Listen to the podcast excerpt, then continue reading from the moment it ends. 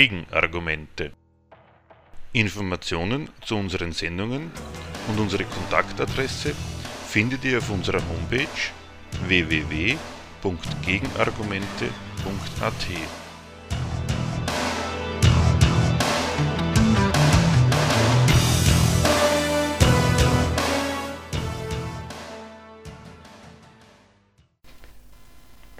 Falsche und richtige Lehren aus der Krise. Krise, Krisenpolitik und der Protest dagegen. Krise. Seit einem halben Jahrzehnt ist das der über alle politischen und theoretischen Lager hinweg geteilte Befund über den Zustand der europäischen Ökonomie. Krise.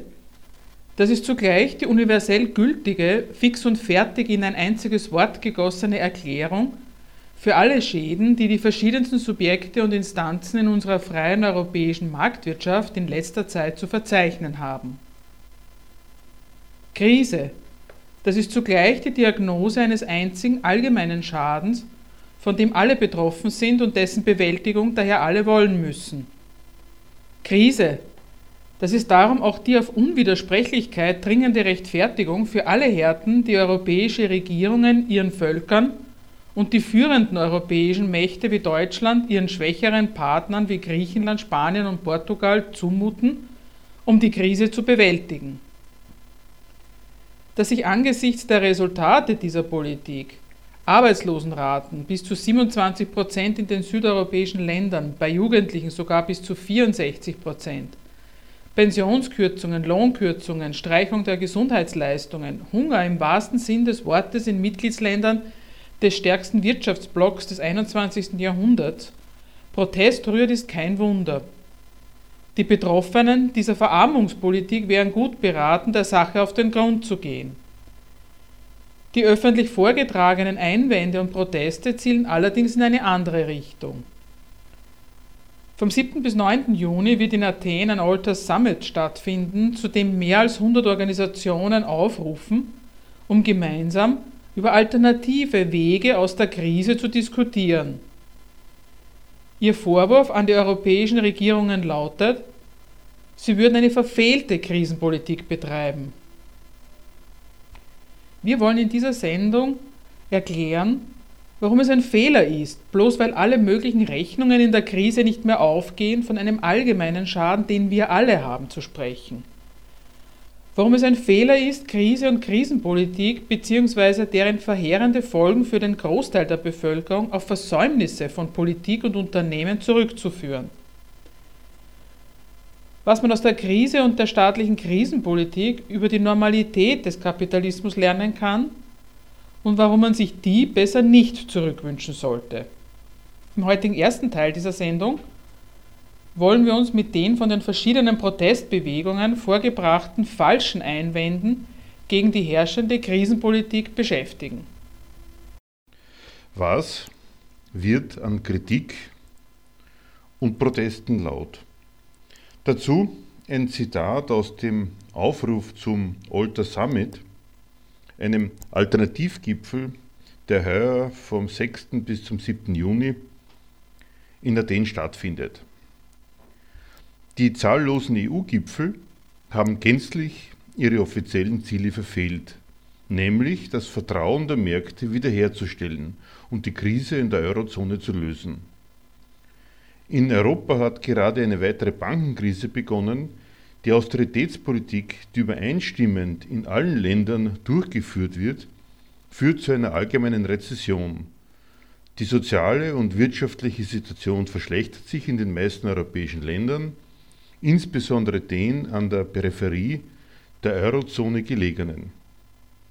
Diese Entwicklungen stellen die ernsthafteste Gefahr für die Demokratie dar, die Europa seit dem Ende des Zweiten Weltkriegs erlebt hat. Zitat Ende. Die Kritiker, die sich europaweit zu Wort melden, verweisen darauf, dass die Menschen als Resultat von Krise und Krisenpolitik schlecht und immer schlechter leben können. Und sie rufen zweitens nach Abhilfe, und zwar nach Abhilfe durch den Staat. Ein erstes Charakteristikum der Proteste ist dabei, dass die Protestierenden die Krise von vornherein als allgemeinen Schaden begreifen, von dem nicht nur sie, die gerade ziemlich übel behandelte breite Mehrheit der Bevölkerung, sondern auch alle anderen Instanzen betroffen sind. Die Kritiker berufen sich auf lauter von dieser Krise wie von einer gemeinschaftlichen Unglückslage Betroffene. Wirtschaft, Staat, Volk werden vorstellig gemacht als eine Gemeinschaft von Subjekten, die alle gemeinsam unter der Krise leiden. Die Beschwerden gehen also europaweit darauf, dass die ganze Gesellschaft schlecht läuft, die Wirtschaft, der Staat und sein Haushalt und am Ende das ganze Gemeinwesen und sogar die Demokratie in Gefahr sind. Der Vorwurf lautet, und das ist ein zweites Charakteristikum, verfehlte Krisenpolitik, ungerechte Verteilung, verfehlte Steuer- und Sozialpolitik und deswegen kein Wachstum und keine Arbeitsplätze.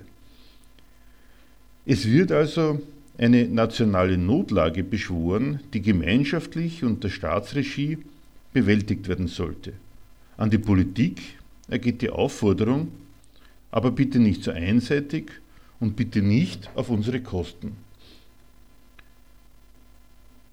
Es ist aber ein schwerer Fehler, von einem allgemeinen Schaden zu reden und Vorschläge für eine bessere Bewältigung der Krise zu machen, bevor nicht geklärt ist, was denn da eigentlich in der Krise ist. Deshalb, weil viele Rechnungen nicht aufgehen, weil die Unternehmen nicht ausreichend Gelegenheit finden zu unternehmen, weil die Löhne der Arbeitnehmer gekürzt werden oder sie gleich gar keinen Job mehr finden und weil die Kreditwürdigkeit der Staaten in Frage gestellt wird, liegt noch lange kein allgemeiner Schaden vor, den wir alle haben. Diese verschiedenen unter dem Stichwort Krise zusammengefassten Notlagen unterscheiden sich nämlich nicht bloß. Es handelt sich vielmehr um Krisen von Subjekten mit gegensätzlichen Interessen. Da sind einmal die Einkommensabhängigen, Menschen, die auf Lohn angewiesen sind, der schon in normalen Zeiten immer zu gering ist und den sie nicht nur in Zeiten der Krise massenhaft bestritten kriegen. Ihre Krise ist aber genauer besehen durch das Werk genau der Unternehmer, die unter dem Titel Allgemeiner Schaden ebenfalls zur Gemeinschaft der Krisenopfer dazugezählt werden, die aber doch im Interesse der Bewältigung ihrer Krise, des Erfolgs ihres Geschäftes, das gerade nicht genügend gut läuft, die Löhne der Beschäftigten kürzen und massenhaft Leute entlassen und schließlich dem Staat mit seinen Haushaltssorgen der mit dem Verweis auf diese Sorgen sein Volk drangsaliert. Von sowas wie objektiven, in den Zwecken der Ökonomie gründenden Gegensätzen der Interessen wollen die europaweiten Beschwerden allesamt nichts wissen. Im Gegenteil, insoweit die Krise als allgemeine Notlage gefasst wird, werden alle die gegensätzlichen Interessen eingemeindet in den großen Kreis der von der Krise Betroffenen. Auf der anderen Seite kennen die Protestierenden lauter Schuldige, die, sei es durch Fehler, Versäumnisse, Unfähigkeit oder aus Egoismus, die Krise verursacht hätten und die jetzt ihre richtige Bewältigung verhindern. Das Finanzkapital und die Eliten, die sich rücksichtslos bereichern und die Politiker, die diesen Figuren dann noch, noch pflichtvergessen Milliarden hinterherwerfen. In all diesen Urteilen tauchen Gesellschaft, Wirtschaft und Politik doppelt auf. Einmal als lauter Institutionen, Banken, Finanzmärkte und sogar Europa, ohne die sich auch die Protestbewegung die Welt nicht vorstellen kann. All diese Institutionen erfahren das grundsätzliche Lob, dass es sie braucht.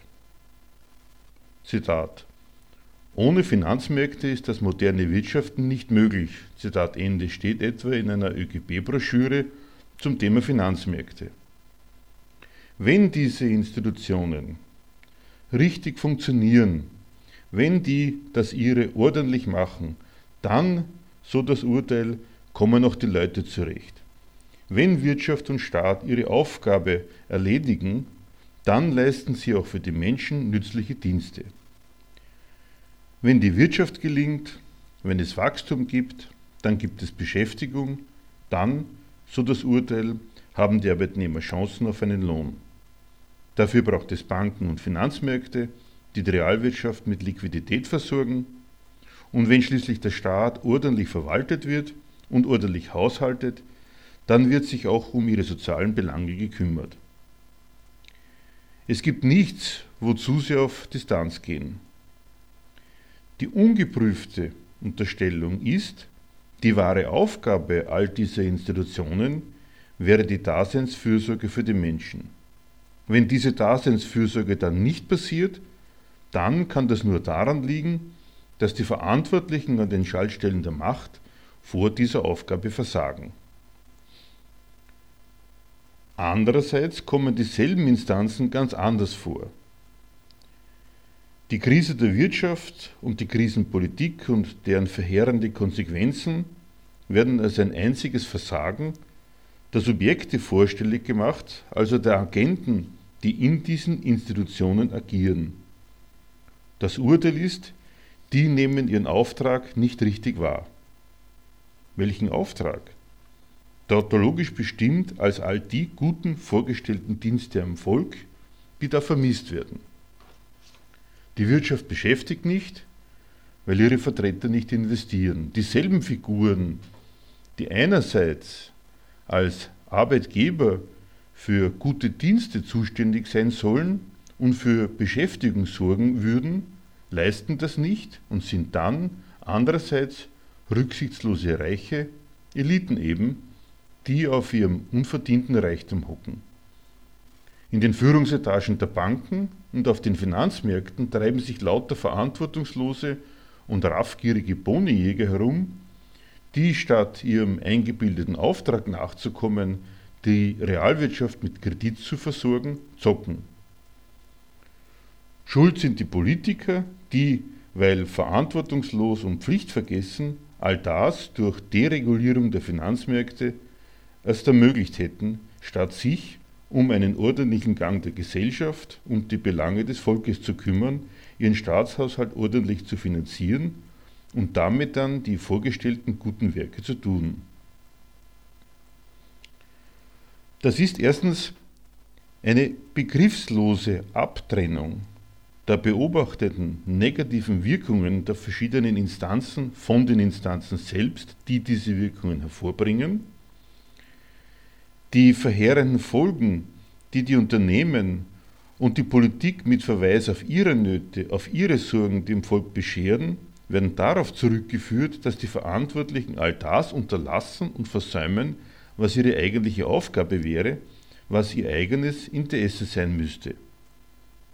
Prototypisch im zitierten Aufruf zum Alter Summit, EU-Gipfel haben ihre offiziellen Ziele verfehlt, Vertrauen der Märkte wiederherzustellen die Krise in der Eurozone zu lösen. Derlei negative Urteile, dass die Verantwortlichen das Richtige immerzu nicht machen, die ihnen freihändig unterstellten Interessen nicht ordentlich verfolgen, erklären erstens nicht, warum die Verantwortlichen handeln, wie sie handeln. Das, was sie tun, ist doch nicht damit erklärt, dass sie das angeblich Richtige nicht tun. Wenn die Unternehmen statt Arbeitsplätze zu schaffen Leute entlassen, dann wird es dafür doch einen Grund geben, den man wissen sollte. Weil die Finanzmärkte angeblich nicht oder nicht mehr reguliert sind, müssen die Banken und sonstigen Finanzmarktteilnehmer doch noch lange nicht zocken. Dafür muss es doch einen positiven Grund im Zweck der Banken und der Finanzmärkte geben. Soweit die Politiker die Regeln am Finanzmarkt tatsächlich geändert haben, ist das zu erklären. Wenn die Protestbewegungen das Handeln der Politik aber schon als Versäumnis charakterisieren, stellt sich zweitens die Frage, woher sie diese Behauptung nehmen. Der Politik selber kann das unmöglich entnommen sein.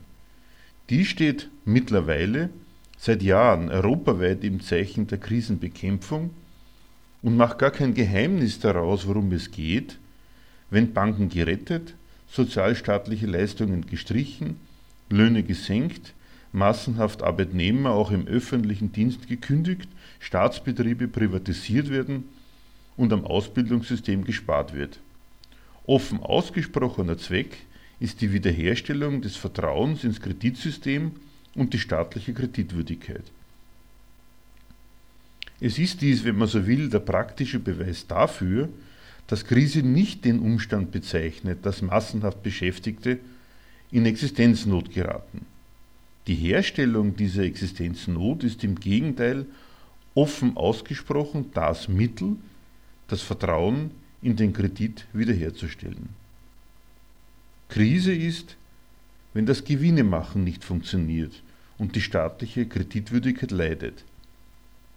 Dann werden massenhaft Existenzen von Arbeitnehmern geopfert, weil sie im System der Marktwirtschaft ohnehin keine andere Berechtigung haben als den Nutzen, der sich aus ihnen herausholen lässt.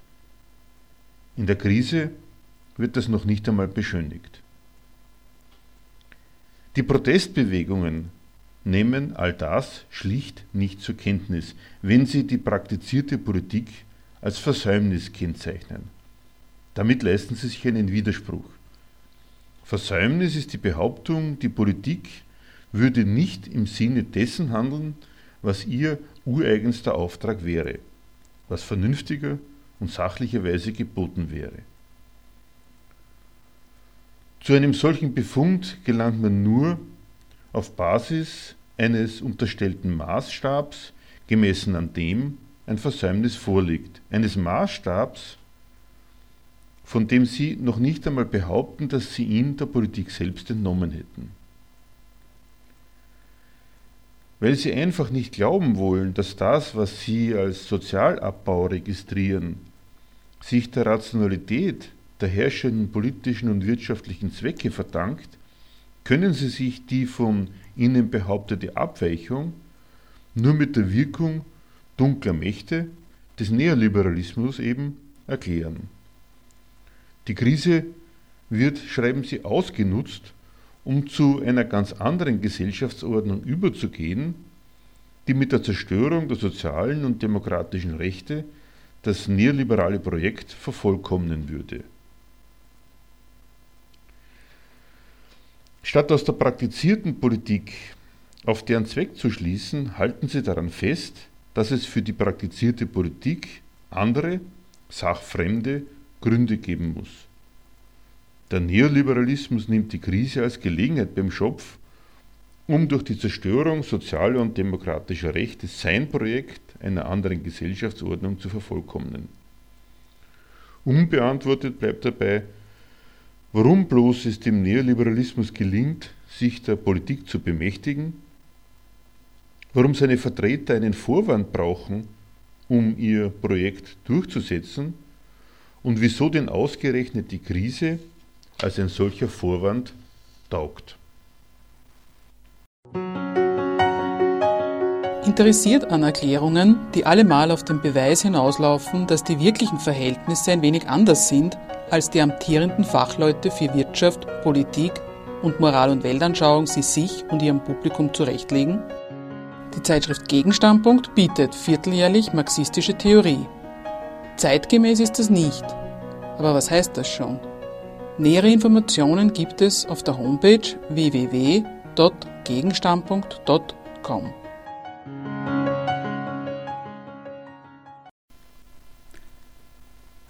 Alle Beschwerden richten sich an den Staat. Ihm werden bessere Alternativen zu seiner praktizierten Verarmungspolitik angetragen, in der fixen Gewissheit, der Staat könnte alles, was nicht ordentlich läuft, mit seinem Haushalt, mit einer ordentlichen Einnahmen- und Ausgabenpolitik in Ordnung bringen. Die Politik müsste bloß wollen. Die Beschwerde lautet, obwohl der Reichtum doch vorhanden ist, werden die Menschen verarmt, nur weil die Regierenden eine falsche Haushaltspolitik betreiben. Austeritätspolitik statt Wachstumspolitik. Keine Umverteilung von oben nach unten. Zitat Der volkswirtschaftliche Reichtum ist größer denn je. Das Problem ist, dass er ungleich verteilt ist. Eine Minderheit besitzt den Großteil des Vermögens wodurch die Mehrheit relativ geringe Einkommen erzielt und der Staat sich verschulden muss. Würden Einkommen und Vermögen gerechter verteilt, hätten wir weder ein privates noch ein öffentliches Schuldenproblem. Zitat Ende aus einem Flugblatt der Bewegung Wege aus der Krise. Die Beschwerdeführer stellen sich den Staatshaushalt wie eine riesige Umverteilungsinstanz vor so als ob der Reichtum herumläge und der Staat bloß zugreifen müsste, um seine Rechnungen und Finanzen in Ordnung zu bringen.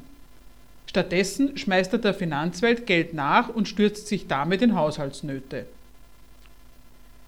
Dieses Bild ist schon deshalb daneben, weil der Staat überhaupt nicht umverteilt.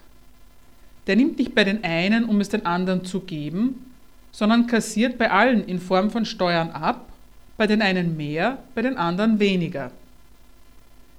Der Staat verteilt nicht um, mit Steuern finanziert er sich.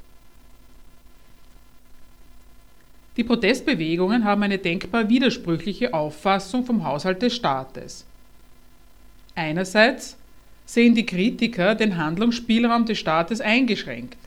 Sie teilen die Einschätzung, dass der Staat wegen seiner im Zuge der Bankenrettung aufgehäuften Schulden seinen sozialen Verpflichtungen tatsächlich nicht mehr nachkommen kann und deswegen spart.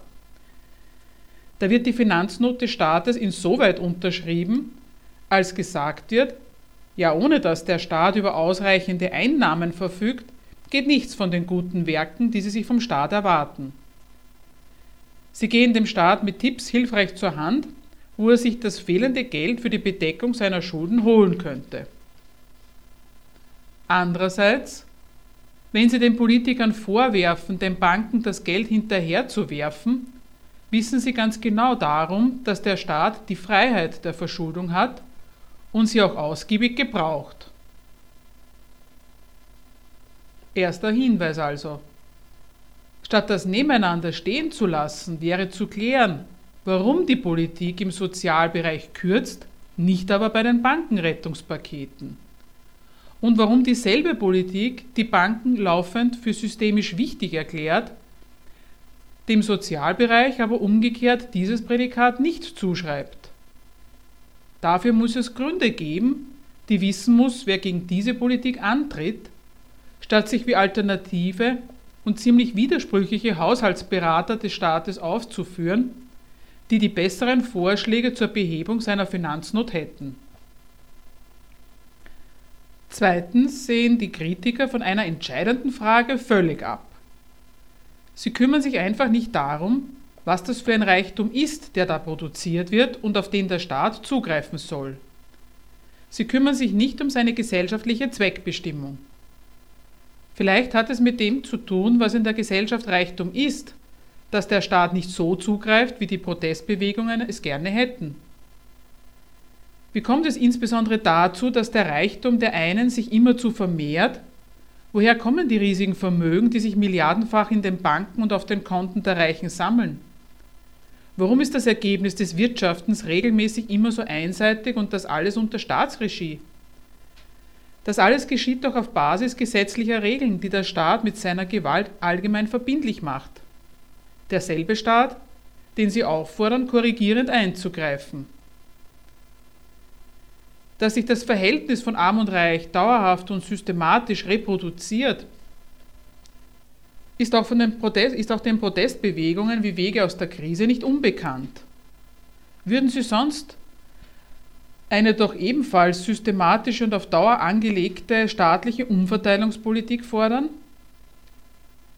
Wer Einkommensumverteilung fordert, den stört zwar einerseits, dass manches sehr viel, die große Mehrzahl aber sehr wenig hat, der drückt aber andererseits gleichzeitig sein Desinteresse an der Erklärung dieses Sachverhaltes aus.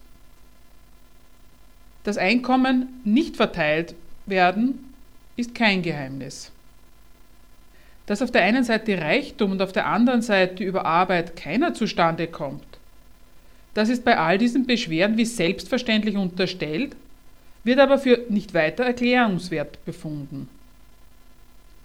Statt sich zu fragen, ob es nicht einen Grund gibt, der diese Gesellschaft bzw. ihre Produktionsweise zentral beherrscht und der zu den für diese Gesellschaft charakteristischen Einkommensarten führt, die die einen reich machen und die anderen nie aus ihrer Armut befreien, ob es nicht einen Grund gibt, der dafür sorgt, dass die Differenz zwischen arm und reich offensichtlich nicht nur unausrottbar ist, sondern sich darüber hinaus ständig vertieft appellieren sie an den Staat, korrigierend einzugreifen.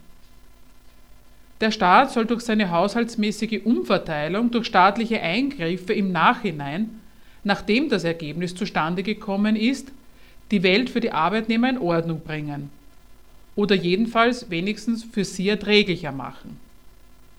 Derselbe Staat, von dem, sie, von dem sie dann immerzu enttäuscht sind, weil er das nicht oder jedenfalls nicht ausreichend macht. An der Stelle ein kurzer Exkurs zur Einkommensverteilung. Warum die tatsächliche Einkommensverteilung kein Ergebnis einer falschen Verteilung ist. Ungleich verteilt kann doch nur sein, was überhaupt verteilt wird. Davon ist aber beim besten Willen nichts zu sehen. Weder kommt der jährlich produzierte Reichtum als ein großes Gemeinschaftswerk zustande, was ja eine notwendige Voraussetzung jeder Verteilung wäre, und schon gar nicht gelangt anschließend irgendwo e-, irgendetwas zur Verteilung. Wenn man schon dem Glauben anhängt, Einkommen würden irgendwie verteilt, wäre schon noch zu erklären, wieso es dann immer dieselben sind, die Lohnabhängigen nämlich, die bei dieser Verteilung zu kurz kommen. Das dürfte dann doch wohl eher etwas mit ihrer besonderen Stellung im Produktionsprozess, mit ihrer besonderen Einkommensquelle, zu tun haben, als mit einer angeblich ungerechten Einkommensverteilung. Die müsste man sich dann aber ansehen. Anders als beim Verteilungsgedanken unterstellt, führt Arbeitgeber und Arbeitnehmer nicht das gemeinsame Interesse an einem gemeinsamen Resultat zueinander, dass sie sich nach getaner Arbeit teilen. Es ist vielmehr so, dass die Arbeitgeber Geld ausgeben dafür, Arbeitsvermögen, die Fähigkeit der Arbeitnehmer mehr Reichtum herzustellen, als ihr eigenes Arbeitsvermögen kostet, kaufen, dieses Arbeitsvermögen in ihrem Betrieb anwenden und schließlich das Arbeitsresultat verkaufen, das ihnen als Besitzern aller Produktionsfaktoren inklusive des eingekauften Arbeitsvermögens gehört. Ihr einziger damit verfolgter Zweck ist es, den in Geld gemessenen Reichtum ihres Unternehmens durch diese Operationen zu vergrößern. Maß ihres Erfolgs ist die Größe des über den getätigten Vorschuss erzielten Überschusses. Qua staatlich verbindlich gemachten Privateigentums sind die Arbeitnehmer von allen anderen Möglichkeiten, sich ein Auskommen zu verschaffen, getrennt und damit abhängig davon, einen Arbeitgeber zu finden, der ihnen das Angebot macht, sie in seinem Betrieb gegen Zahlung eines Lohns zu beschäftigen. Dieses Angebot macht er seinem Zweck gemäß freilich nur, wenn sich der Kauf für ihn lohnt. Die beschäftigten Arbeitnehmer werden für den Dienst bezahlt, ihren Anwender reicher zu machen. Ein Dienst, der umso besser gelingt, je weniger sie selbst verdienen, je geringer ihr Lohn oder in anderen Worten ihr Anteil am von ihnen produzierten Reichtum ist. Wer wie viel verdient hat, daher mit einer Verteilung der Einkommen nichts zu tun. Der Kapitalismus schafft und braucht dauerhaft Arme, die auch morgen wieder antreten zur Arbeit. Sowas braucht eine gewaltmäßige staatliche Grundlage. Da soll man sich dann vorstellen, ausgerechnet der Staat wäre die Instanz der Kompensation? Zum Ruf nach Rettung des Sozialstaates. Wenn in diesem Zusammenhang der Ruf nach Rettung des Sozialstaates erklingt, ist wie eine Selbstverständlichkeit unterstellt, dass zur Beschäftigung, zum Arbeitsleben lauter soziale Notlagen dazugehören, lauter Sozialfälle, die vom Staat zu betreuen sind und die in seinem Haushalt als ein Posten auftauchen, an dessen Erhaltung appelliert wird. Wer nach dem Erhalt des Sozialstaates ruft, nimmt es als Selbstverständlichkeit hin, dass die Menschen ohne die, die sozialstaatlichen Regelungen, ohne dass sie über entsprechende staatlich organisierte Kassen, die aus Lohnteilen finanziert werden, versorgt sind, in ihrem gesamten gesellschaftlichen und Arbeitsleben, das ihnen einerseits Chancen eröffnet, zudem aber offenbar andererseits mit Notwendigkeit eintretende Notlagen dazugehören, mehr oder weniger aufgeschmissen werden. Weiterer Hinweis also, was fragt man sich alles nicht, wenn man nach Rettung des Sozialstaates ruft?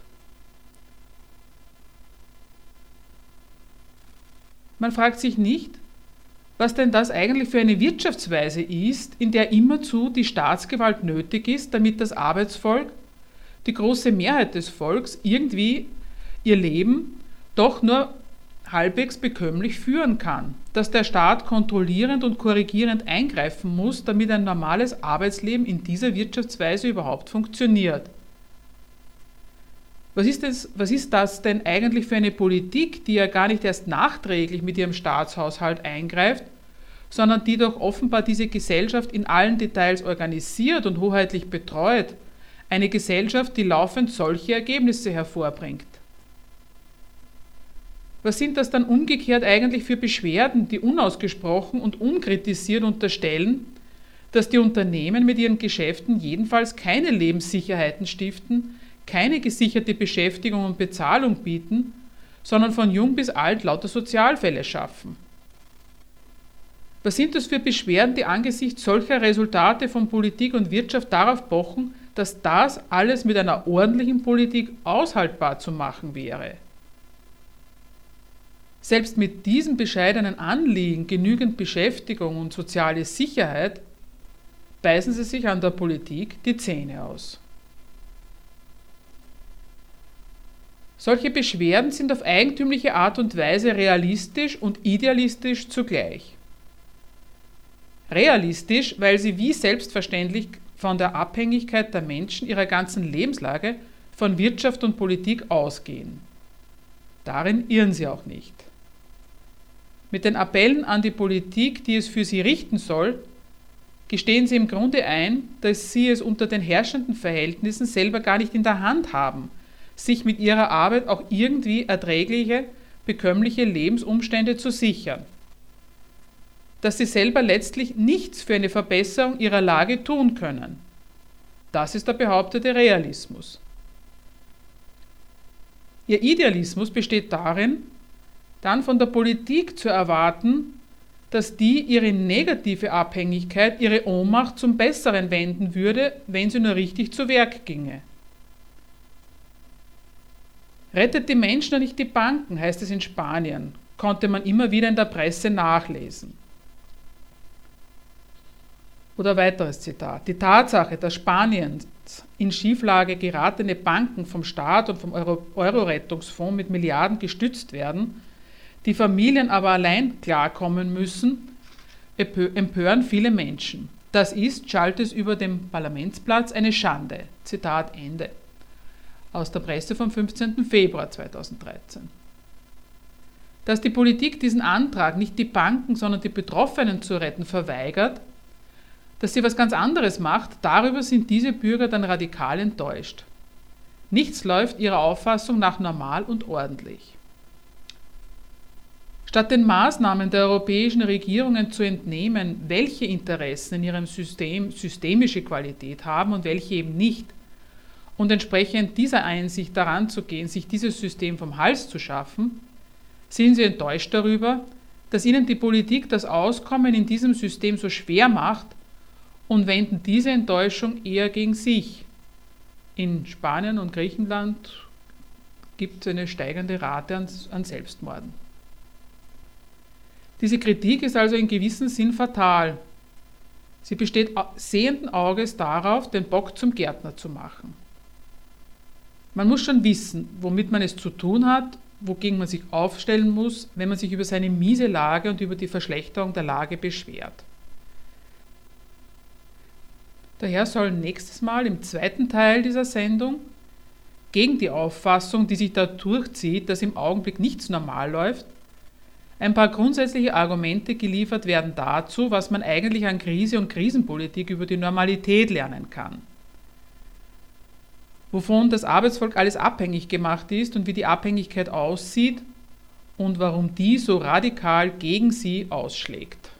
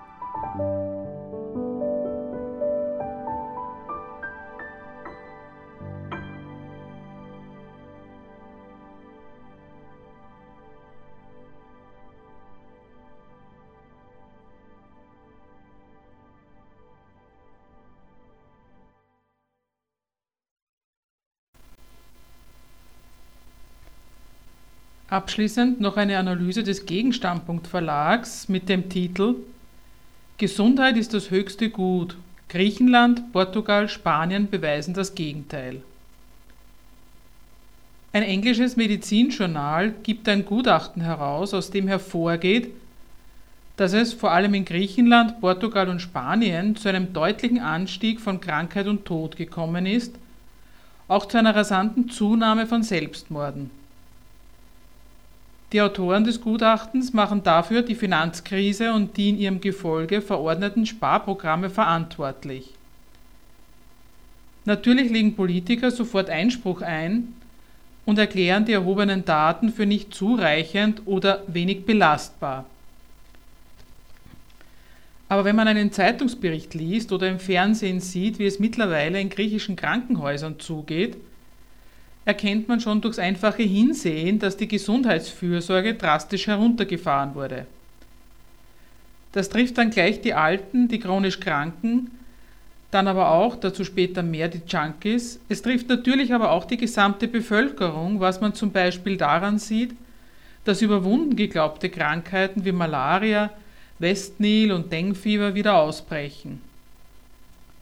Demonstranten und Streikenden in diesen Ländern ist schon länger klar, was ihnen droht, und sie haben einen Schuldigen gefunden. Die sogenannte Troika, bestehend aus Europäischer Zentralbank, EU-Kommission und Internationalem Währungsfonds. Es herrscht große Wut über diese Troika, wenn die darauf besteht, dass die öffentlichen Gesundheitsausgaben innerhalb von drei Jahren von 14 auf 9,5 Milliarden Euro, also fast um ein Drittel, zusammengestrichen werden und wenn sie weitere Einschnitte verlangt. Die empörten Bürger sehen darin eine einzige Gemeinheit und Ungerechtigkeit und sie werfen der Troika vor, die griechische Regierung erpresst zu haben. Die Erpressung zeugt für sie von dem Willen, Griechenland unterjochen zu wollen. Und auf ihre eigene Regierung sind sie sauer, weil die sich feige unterjochen lässt. Aber sind Erpressung und Unterjochung überhaupt die richtigen Bezeichnungen? In einer und zwar in der entscheidenden Frage sind sich die Troika und die griechische Regierung schließlich einig. Es geht zuallererst um das Überleben des Staates. Das steht deswegen auf dem Spiel, weil er kein Geld mehr hat. Und er hat kein Geld mehr, weil ihm die Finanzmärkte die Verlängerung seiner Schulden verweigern. Das ist aber nicht nur lebensgefährlich für den Staat, sondern auch, und darin liegt die Gemeinsamkeit von griechischem, griechischem Staat und Troika, für das gesamte Eurosystem, wenn nicht für das Weltkreditsystem. Das Überleben des Staates hat also höchste Priorität. Damit das gelingt, hat der Staat, und da ist die Troika allerdings ziemlich unerbittlich, Leistungen zu erbringen. Die bestehen darin, alle Ausgaben zu unterlassen bzw. wegzustreichen, die überflüssig sind. Bei der Festlegung dessen, was als überflüssig zu gelten hat, wird dann schlagend deutlich, was zugunsten des Überlebens des Staates über die Klinge zu springen hat. Eben das Leben seiner Untertanen. Die Troika bezeichnet den Gesundheitssektor als überdimensioniert. Dass dieser Sektor mit zu vielen Krankenhäusern, Ärzten, Krankenschwestern, medizinischen Geräten usw. So ausgestattet war, kann das nicht bedeuten. Dann würde das Gesundheitswesen auch nach ein paar Streichungen noch funktionieren und es käme nicht zu den jetzt zu beobachtenden verheerenden Wirkungen dieser Streichungen. Mit dem Ausdruck überdimensioniert befindet die Troika vielmehr, dass sich der Staat die Gesundheit seines Volkes nicht mehr leisten kann. Griechische Bürger kennen genauso wie Deutsche den Spruch Gesundheit ist das höchste Gut. Der wird einem ja dauernd vorgebetet. Sie sind fassungslos. So roh kann man doch mit uns nicht umgehen. Doch, man kann, und sie bekommen vorgeführt, was es mit diesem höchsten Gut auf sich hat. Für den Einzelnen ist Gesundheit darum das höchste Gut, weil es sich dabei um eine elementare Voraussetzung handelt, sich einen Lebensunterhalt verdienen zu können. Oder er ist auf Hilfe angewiesen, wobei er nicht darüber bestimmen kann, wie sie aussieht oder ob er sie überhaupt bekommt. Auch der Staat sieht die Gesundheit als eine elementare Voraussetzung, allerdings unter einem anderen Blickwinkel. Ihm geht es um einen brauchbaren Volkskörper, der besteht für ihn aus Leuten, die imstande sind, für sich selber zu sorgen. Das ist darum schon mal wichtig, weil sie dann nicht ihm bzw. den Sozialkassen zur Last fallen. In erster Linie geht es ihm aber darum, dass sich solche Leute in den Dienst eines kapitalistischen Unternehmens stellen und so ihren Beitrag zum Wachstum des Bruttosozialprodukts leisten. Das müssen sie dann aber auch können. Deswegen gibt es ein Gesundheitssystem, das sich mit den umfangreichen gesundheitlichen Schädigungen, die so ein Dienst am Wachstum mit sich bringt, befasst. Worauf ein solches System zielt, ist, die Leute so weit bei Gesundheit zu erhalten, dass sie ihren Dienst möglichst kontinuierlich und möglichst lange erbringen können. Dafür ist es dann allerdings auch nötig, wozu nur die Minderheit der reichen Staaten imstande ist, ein System aufzubauen, das umfassend, schnell und wirkungsvoll auf die vielen Krankheiten eingehen kann, sodass Fehl- und Ausfallzeiten möglichst gering gehalten werden. In einem solchen System können sich reiche Menschen wie auch sonst immer ein Mehr an Gesundheit kaufen, was aber nicht heißt, dass ärmeren Menschen bei der gesundheitlichen Versorgung der medizinische Standard einfach vorenthalten wird. Schließlich geht es dem Staat um eine allgemeine Aufrechterhaltung der Brauchbarkeit des Volkes, also ohne Ansehen der Person und ihres speziellen Status. Letzteres wackelt immer mal wieder, wofür gerade das reiche Deutschland ein Beispiel ist. Da gibt es die nicht enden wollende Diskussion um die Gesundheitsreform, die sich allein der Tatsache verdankt, dass mit zunehmender Verarmung die Beitragszahlungen sinken und sich den Reformern die Frage stellt, ob man sich die bis dahin bestehende Gesundheitsversorgung eigentlich noch leisten könne. Es kommt neben den bekannten Zuzahlungen zu Leistungsminderungen bis hin zu dem, dass nach einer Rationierung gerufen wird, dass man sich also zum Beispiel überlegt, ob man alten Menschen tatsächlich noch Hüftgelenke einsetzen soll, obwohl ihr Nutzen fürs Wachstum doch sehr bescheiden sei. Was hierzulande noch als Einzelfall diskutiert wird und als eher heikel gilt, ist in Griechenland jetzt der brutale Allgemeinfall. Am Niedergang der Staatsfinanzen zeigt sich für Staat und Troika, das Volk wurde zwar einigermaßen gesund gehalten, aber die Leistungen, die es mit dieser Gesundheit erbringen konnte, waren im Resultat zu wenig. Der Reichtum, den der Staat braucht, ließ sich aus ihm nicht herauswirtschaften. Die Bild-Zeitung macht daraus eine Hetze gegen die faulen Griechen, aber Troika und Staat sehen das ganz sachlich. Die volkswirtschaftliche Gesamtrechnung ergibt, dass die Griechen Mitglieder einer Volkswirtschaft sind, die im europäischen Konkurrenzkampf unterlegen ist, weil andere Staaten diese Konkurrenz mit größeren und produktiveren Kapitalen bestritten und gewonnen haben, und das hat den Staat an den Rand der Handlungsunfähigkeit geführt. Im Resultat zeigt sich, die staatliche Investition in die Brauchbarkeit seines Volkes wozu das Volk bekanntlich mit Steuern und Sozialbeiträgen ausgiebig herangezogen wurde, hat sich nicht ausgezahlt. Sie ist angesichts der Konkurrenzniederlage eine Fehlinvestition. Daraus ergibt sich der dieser Wirtschaftsweise angemessene zynische Schluss. Die Kosten für die Gesundheit dieses Volkes kann man sich nicht mehr leisten. Seine Gesundheit ist überdimensioniert nicht dieser oder jener, sondern das Volk insgesamt muss mit weniger Gesundheit auskommen. Also muss die Sterberate in Griechenland steigen, daran sieht man. Die wirklich höchsten Güter, für die auch Leben geopfert werden muss, sind der Staat und das Geld. Postskriptum Griechische Junkies bekommen keine sterilen Nadeln mehr. Gerade die lächerliche Summe, die dadurch eingespart wird, wirft ein Schlaglicht auf das durch und durch marktwirtschaftliche Prinzip. Man hat sie gnädigerweise überleben lassen, auch wenn nicht abzusehen war, dass sie sich nochmals, noch jemals nützlich machen würden. In der jetzigen Notlage des Staates ist Schluss mit Gnade und jeder Cent für sie zu viel.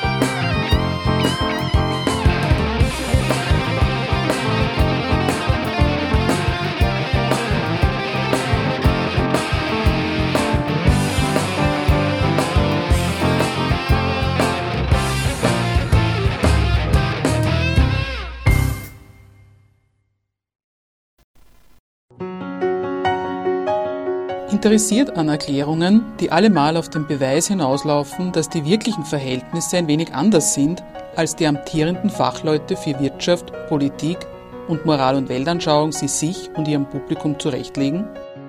Die Zeitschrift Gegenstandpunkt bietet vierteljährlich marxistische Theorie. Zeitgemäß ist das nicht. Aber was heißt das schon? Nähere Informationen gibt es auf der Homepage www.gegenstandpunkt.com.